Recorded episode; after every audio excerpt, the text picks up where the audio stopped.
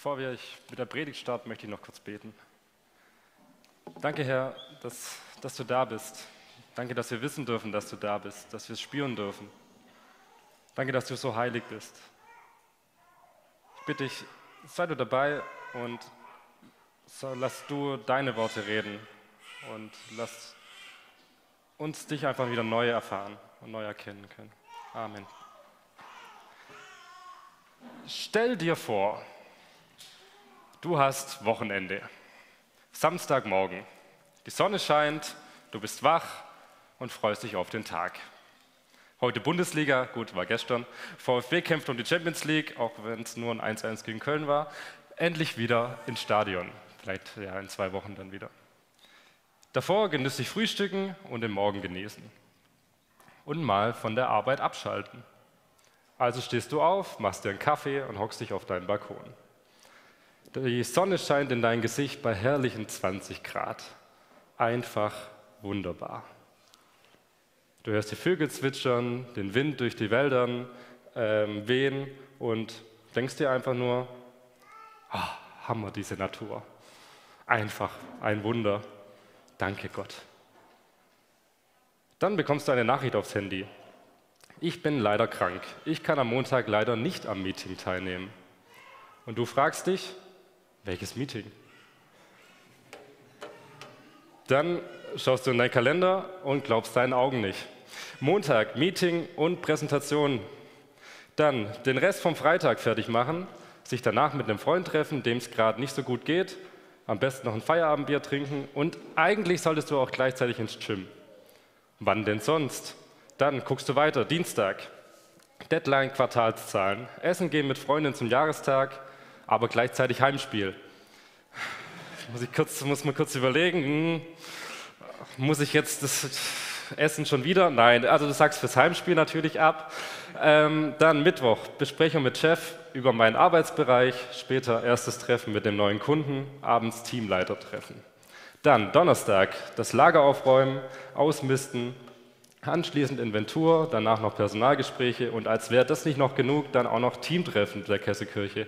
Und Freitag gibt es ja auch noch Besprechung über die Quartalszahlen, Treffen mit dem neuen Kunden, neues Produkt entwerfen und danach noch zu Space.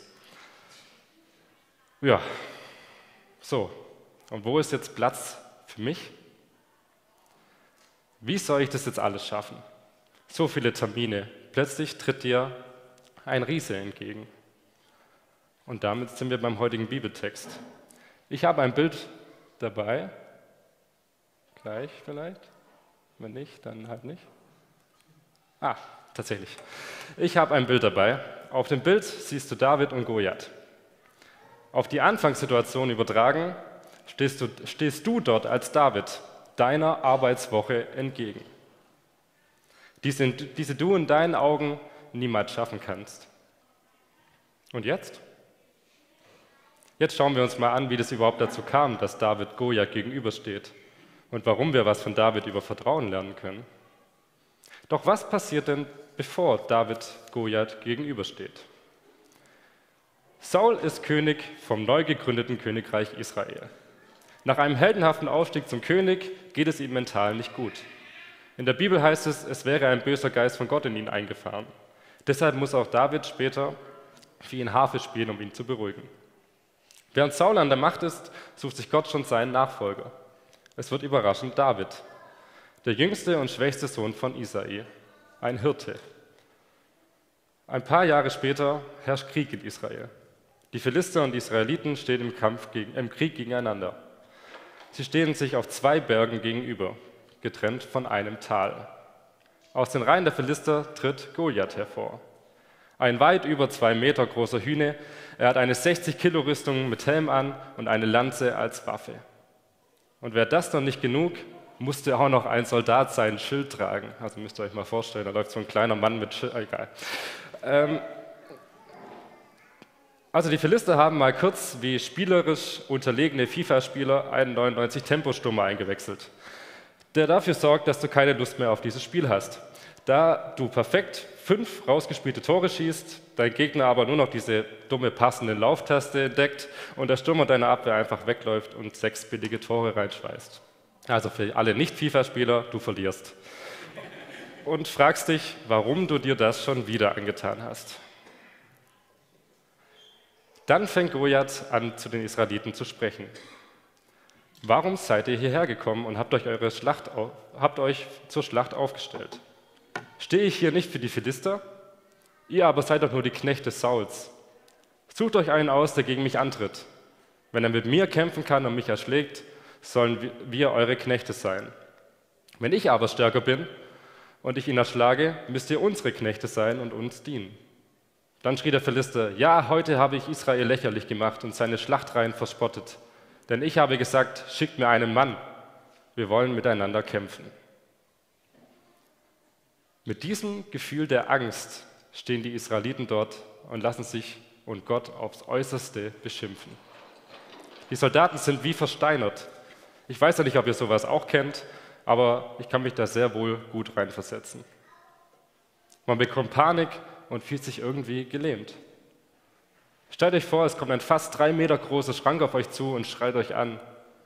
Wie würde es euch da gehen? Also wie gesagt, ich würde dort wie versteinert stehen. Bei mir ist es sogar manchmal so, schlimm, wenn ich Angst habe, vor allem bei so Situationen, wo ich Angst habe, was falsch gemacht zu haben. Und vor allem, wenn ich nicht weiß, wie jetzt die andere Person darauf reagiert. Dann bin ich auch wie gelähmt, bekomme Puls, bekomme schlecht Luft und fange im schlimmsten Fall an zu zittern oder sogar auch mal zu weinen. Ja, auch ich. Und das oft schon, bevor irgendwas passiert ist. Also ich male mir da schon immer das Schlimmste aus, dabei ist da noch gar nichts passiert. Aber zurück zur Geschichte. Es gab ja noch einen, der hat das alles irgendwie noch gar nicht mitbekommen. David.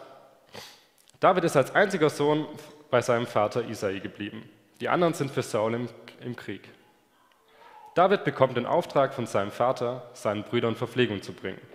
Also macht er sich auf den Weg.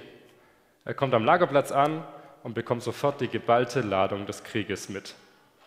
Denn so wie eben beschrieben, ging das 40 Tage lang. Jeden Tag aufs Neue trat Goliath hervor, haute ein paar Beleidigungen raus, aber es passierte nichts weiter. David bekam das mit und fragte, was denn passieren würde, wenn, man, wenn jemand Goliath erschlagen würde. Man bekommt ewigen Ruhm, Geld und die Tochter des Königs zur Frau, bekam er als Antwort. Und David dachte sich, okay, kann ich zwar nichts mit anfangen, dann frage ich halt mal jemand anderes, vielleicht sagt er ja was anderes. Aber er fragte noch jemand, der sagte das Gleiche. Dann bekam sein Bruder das mit, oder sein älterer Bruder das mit, und hat dann mal das gemacht, was ältere Brüder so machen, nämlich erstmal gemaßregelt und dann auch noch so ein bisschen beleidigt. Ähm, er sagt nämlich, warum bist du überhaupt hierher gekommen? Ich kenne doch deine vorlaute und freche Art. Du bist nur gekommen, um dir den Krieg anzusehen. Und dann antwortet David, wie halt ein kleinerer Bruder, Bruder antwortet, stimmt gar nicht. Und dann macht er sogar noch das, was halt der Bruder dann halt macht. Es juckt ihn einfach nicht und er geht einfach zum nächsten. So von wegen, ja, laber mich doch nicht voll. Ähm, dann muss er aber zu Saul und ab da wird die Geschichte mal richtig spannend. David sagte zu Saul, mein Herr, verliere nicht den Mut wegen dem da. Dein Knecht wird hingehen und mit diesem Philister kämpfen. Saul antwortet David, auf keinen Fall. Du kannst nicht zu diesem Philister gehen und mit ihm kämpfen. Dafür bist du noch zu unerfahren. Er dagegen ist seit seiner Jugend im Kampf geübt. David erwiderte, als sein Knecht die Schafe seines Vaters hütete, musste er auch schon kämpfen. So kam es vor, dass ein Löwe oder ein Bär die Herde überfiel und ein Lamm rauben wollte. Da lief ich hinterher, schlug auf ihn ein und rettete es aus seinem Rachen. Wenn er dann auf mich losgehen wollte, packte ich ihn bei der Mähne und schlug ihn tot. Den Löwen wie den Bären hat ein Knecht erlegt. Und genauso soll es dem Philister ergehen, diesem unbeschnittenen Kerl. Denn er hat die Schlachtreihen des lebendigen Gottes lächerlich gemacht. Und David sagte, der Herr war es, der mich aus den, aus den Tatzen des Löwen und des Bären gerettet hat. Er wird mich auch aus der Hand des Philisters retten. Darauf sagte Saul zu David, geh hin, der Herr wird mit dir sein. Bis hierhin mal. Was macht David hier? Er steht für Gott ein und ist komplett furchtlos. Er kommt rein und sagt, ach Saul, mach dir keine Sorgen um den da, ich mach den schon fertig. und ist einfach völlig überzeugt, dass er, jetzt da, dass er jetzt da kommt und das mal kurz löst. So ist David. Ist David naiv?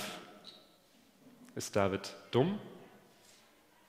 Oder voller Wissen und Vertrauen, dass Gott ihm helfen wird? Dann kommt es zum Kampf. David nahm nur einen Stock in seine Hand und suchte sich fünf glatte Steine aus dem Bachbett.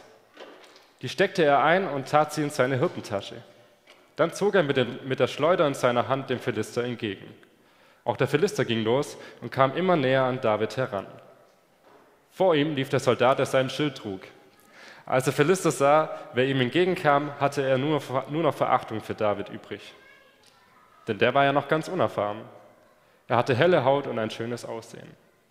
Der Philister schrie David an: Bin ich denn ein Hund, dass du mit Stöcken zu mir kommst? Dann verfluchte er David bei seinen Göttern. Und der Philister schrie, zu David, schrie David zu, komm nur her, ich gebe dir mein Fleisch, den, ich gebe dein Fleisch den Aasgeiern am Himmel und den Raubtieren auf, der, auf dem Feld zu fressen. David aber erwiderte den Philister, du kommst zu mir mit Schwert, Lanze und Speer, ich aber komme zu dir im Namen des Herrn Zebaoth. Und weiter geht's noch. Er ist der Gott der Schlachtreihen Israels, die du lächerlich gemacht hast. Heute wird der Herr dich in meine Gewalt geben. Ich werde dich erschlagen und dir den Kopf abhauen. Auch das Herr der Philister wird heute erschlagen. Ich gebe ihre Leichen den Aasgeiern am Himmel und den Raubtieren auf Erden zu fressen. Dann wird die ganze Welt erkennen, es gibt einen Gott, der für Israel kämpft. Dann werden alle feindlichen Heere erkennen, der Herr rettet nicht durch Schwert und Lanze, der Herr bestimmt den Ausgang der Schlacht. Und er wird euch in unsere Gewalt geben. Da ging der, dann ging der Philister los und kam direkt auf David zu. Sofort trat David aus der Schlachtreihe und lief dem Philister entgegen. Dabei steckte David seine Hand in die Tasche, zog einen Stein heraus und schleuderte ihn. Er traf den Philister am Kopf. Der Stein durchschlug seine Stirn, sodass er mit, Gesicht, mit dem Gesicht zum Boden stürzte. Nur mit Schleuder und Stein war David stärker als der Philister. Er besiegte den Philister und tötete ihn. Ein Schwert hatte David dazu nicht gebraucht. Ja, krasser Text.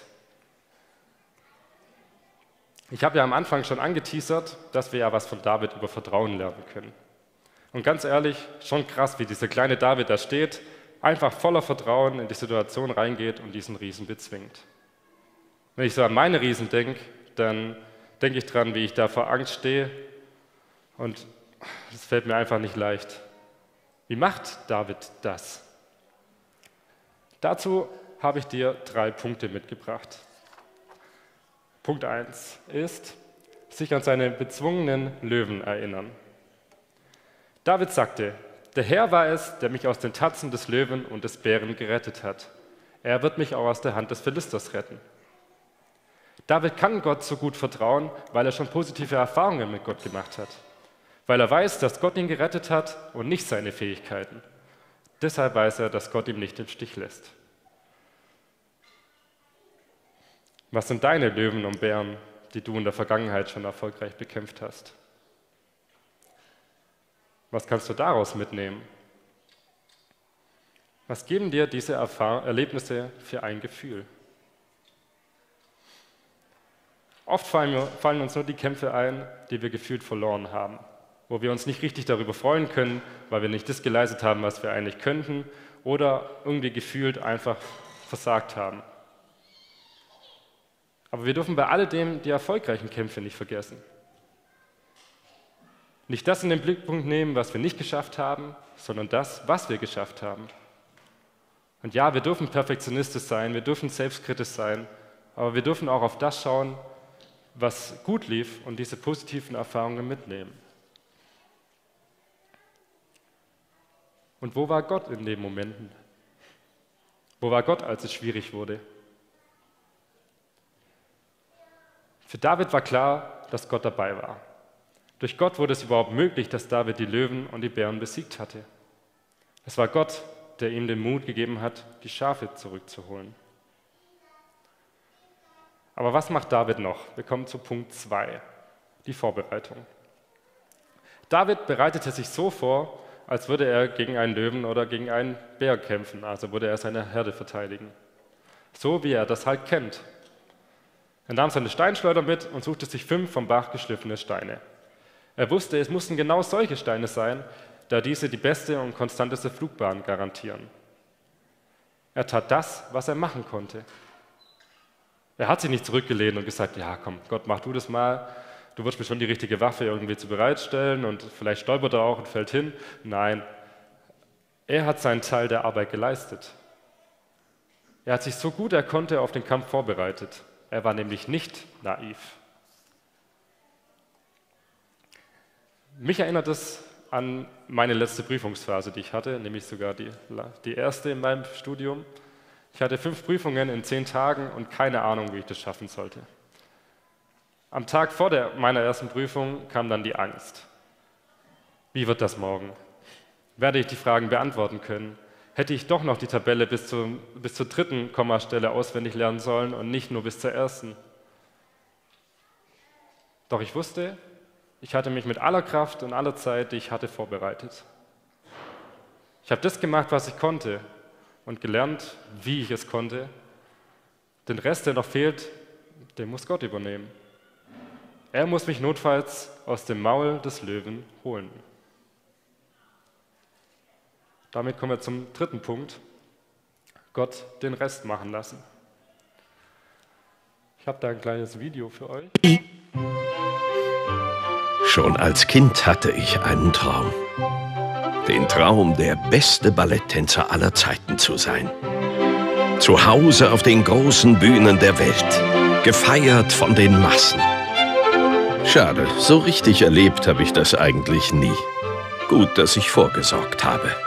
Vertrauen Sie nicht nur auf Ihr Talent, vertrauen Sie auf die sichere Zukunftsvorsorge der R&V. R&V, besser vorsorgen. Ich mache mal schnell weiter, bevor es noch Werbung gibt. Ähm, vertraue nicht nur auf dein Talent. Das weiß David und deshalb muss er darauf vertrauen, dass Gott ihm helfen wird. Er holte seinen Stock und die fünf Steine und schon ging es los. Er gibt es Gott wirklich ab. Er bittet nicht nur um Vertrauen und macht sich dann innerlich trotzdem in die Hose und guckt, wie er das irgendwie jetzt doch machen kann und ob er dann vielleicht doch noch einen Speer holt oder wie auch immer. Nein, er vertraut Gott vollkommen und er vertraut auf seine Steinschleuder und vor allem auf Gott. Wie oft möchten wir die Dinge selbst in die Hand nehmen, statt sie Gott machen zu lassen?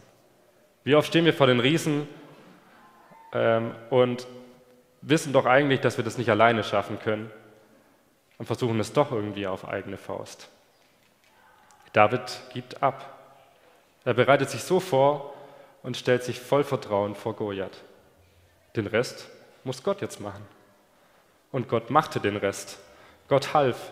Goliath ist bezwungen. Dieser Riese liegt am Boden und das durch einen kleinen Stein. Und jetzt? Wie wäre es mit dem Bild vom Anfang? Was da nochmal auffällt, ist, dass David neben Goliath ja wirklich mini aussieht. Und um vielleicht die Herr der Ringe-Fans abzuholen, ist irgendwie so, als wäre Gimli David und der Balrog Goliath. Gut, einer hat gelacht, das heißt, wir haben einen Herr der Ringe-Fan unter uns. Egal. Ähm, was würdest du dir wünschen, wenn du an Davids Stelle wärst? Also ich würde mir wünschen, dass da jetzt jemand viel Größeres kommt, dem kurz eine Ohrfeige gibt, der am Boden liegt und dann wieder geht. Aber so ist Gott nicht. Gott zeigt sich nicht nur kurz und löst das Problem. Nein, Gott macht noch etwas viel Größeres und etwas noch viel Beeindruckenderes. Er ist nämlich schon da. Er muss nicht erst kommen, denn Gott ist der gesamte Hintergrund. In ihm stehen wir unserem Goliath entgegen. Das hat David ebenfalls gesehen. Sein Blick ging nur auf Gott. Überall, wo er hinsah, sah er Gott. Er spürte die Präsenz Gottes. Wir in Gott und Gott in uns. Darauf dürfen wir vertrauen. Wir dürfen spüren und wissen, dass wir von Gott umgeben sind und dass Gott in uns ist. Er sich in uns offenbart und uns das gibt, was wir brauchen. Gottes Kraft ist für alle da und in allen da. Egal ob stark oder schwach, ob Pessimist oder Optimist, ob zweifelnd oder auch verzweifelnd oder voller Vertrauen.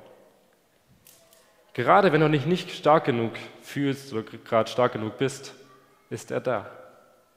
Wenn du wieder vor einem Goliath steht, ist seine Kraft da. sein Geist ist in dir. Durch ihn kannst du deinen Goliath besiegen. Nur durch ihn. Darauf kannst du bauen. Kannst du das?